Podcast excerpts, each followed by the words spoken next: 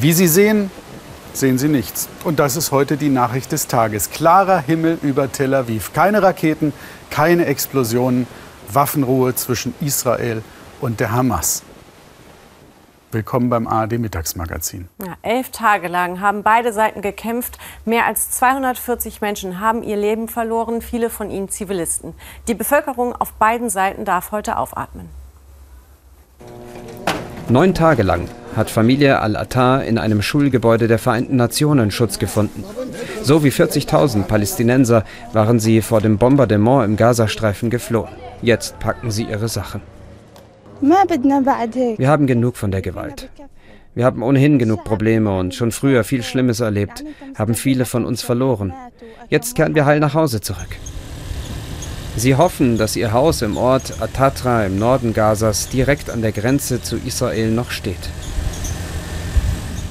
Gestern gegen Mitternacht. US-Präsident Biden verkündet den Durchbruch bei den Verhandlungen. Premier Netanyahu hat mich informiert, dass Israel einer bedingungslosen Waffenruhe zustimmt, die in weniger als zwei Stunden beginnt. Und die Ägypter haben uns gerade mitgeteilt, dass die Hamas und andere Gruppierungen im Gazastreifen auch zugestimmt haben.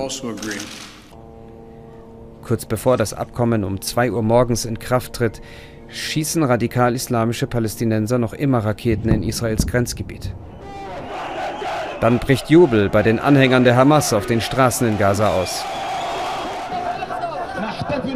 Wir feiern heute den Sieg. Und die ganze Welt soll sehen, dass wir feiern. Warum wir heute glücklich sind. Denn wir haben die Spielregeln geändert. Gemeint sind die heftigen Angriffe auf den Großraum Tel Aviv. Die Demonstration der wiedererlangten Stärke der Hamas. Angst und Schrecken sind heute von den Straßen Tel Avivs gewichen. Das Leben kehrt zurück. Es ist wunderbar. Die Kinder können wieder draußen spielen. Weil wir keinen Bunker im Haus haben, sind wir eine Woche zu unseren Eltern in den Norden Israels ausgewichen. Jetzt sind wir glücklich, wieder zurück zu sein. An Tag 1 der Waffenruhe verkündet Premier Netanyahu. Unser zentrales Ziel war es, die Hamas hart zu treffen und zu schwächen, die Ruhe wiederherzustellen und für nachhaltige Abschreckung zu sorgen. Das haben wir getan. In Gaza erreicht Familie Al-Attar ihr Haus. Und es ist unbeschädigt. Erleichterung. Als wir unser Haus verlassen mussten, hat es regelrecht gewankt, denn die Israelis haben das Tunnelsystem der Hamas unter uns attackiert. Der sandige Boden gab nach. Wir dachten, es stürzt ein, aber es steht noch. Die Menschen auf beiden Seiten der Gaza-Grenze atmen durch und hoffen, dass diese Ruhe möglichst lange hält. Ja, nun ist eine Waffenruhe kein Frieden. Nirgends werden wir daran so oft erinnert wie in genau diesem Konflikt. Für einen Frieden bräuchte es Gespräche und Kompromisse. Aber ausgerechnet jetzt sind die wichtigsten Beteiligten mehr mit sich selbst beschäftigt. Israel fehlt eine stabile Regierung. Im März hat das Land gewählt, schon zum vierten Mal in zwei Jahren. Die rechtskonservative Likud-Partei von Ministerpräsident Netanyahu wurde zwar stärkste Kraft, Netanyahu ist es aber nicht gelungen, eine Koalition zu bilden. Die Palästinenser sind zerstritten. Im Gazastreifen hat die radikal-islamische Hamas das Sagen, im Westjordanland regiert die gemäßigtere Fatah. Die ist Ansprechpartner für internationale Vermittlungsversuche, doch ihr Vorsitzender Mahmoud Abbas hat wenig Rückhalt in der Bevölkerung.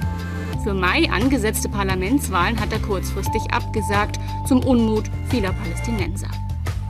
Ergebnisse eventueller Friedensverhandlungen müssten aber auch von der Hamas im Gazastreifen mitgetragen werden. Das gilt als äußerst unwahrscheinlich.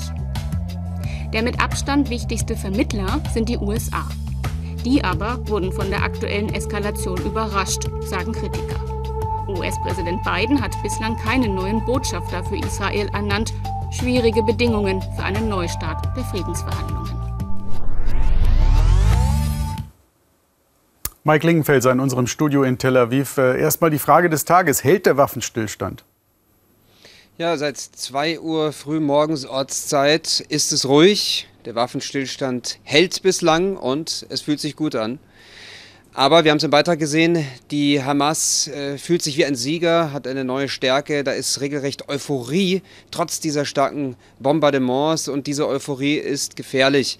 weil die Hamas sich ja in einer Art äh, neu gestärkten Position sieht und ähm, die Feindseligkeiten sind ja noch immer da. Wenn also wieder Streitigkeiten entstehen in naher Zukunft, etwa in der Jerusalem-Frage, dann kann es schon sein, dass die Hamas jetzt schneller zu Gewalt greift und wieder Raketen schießt.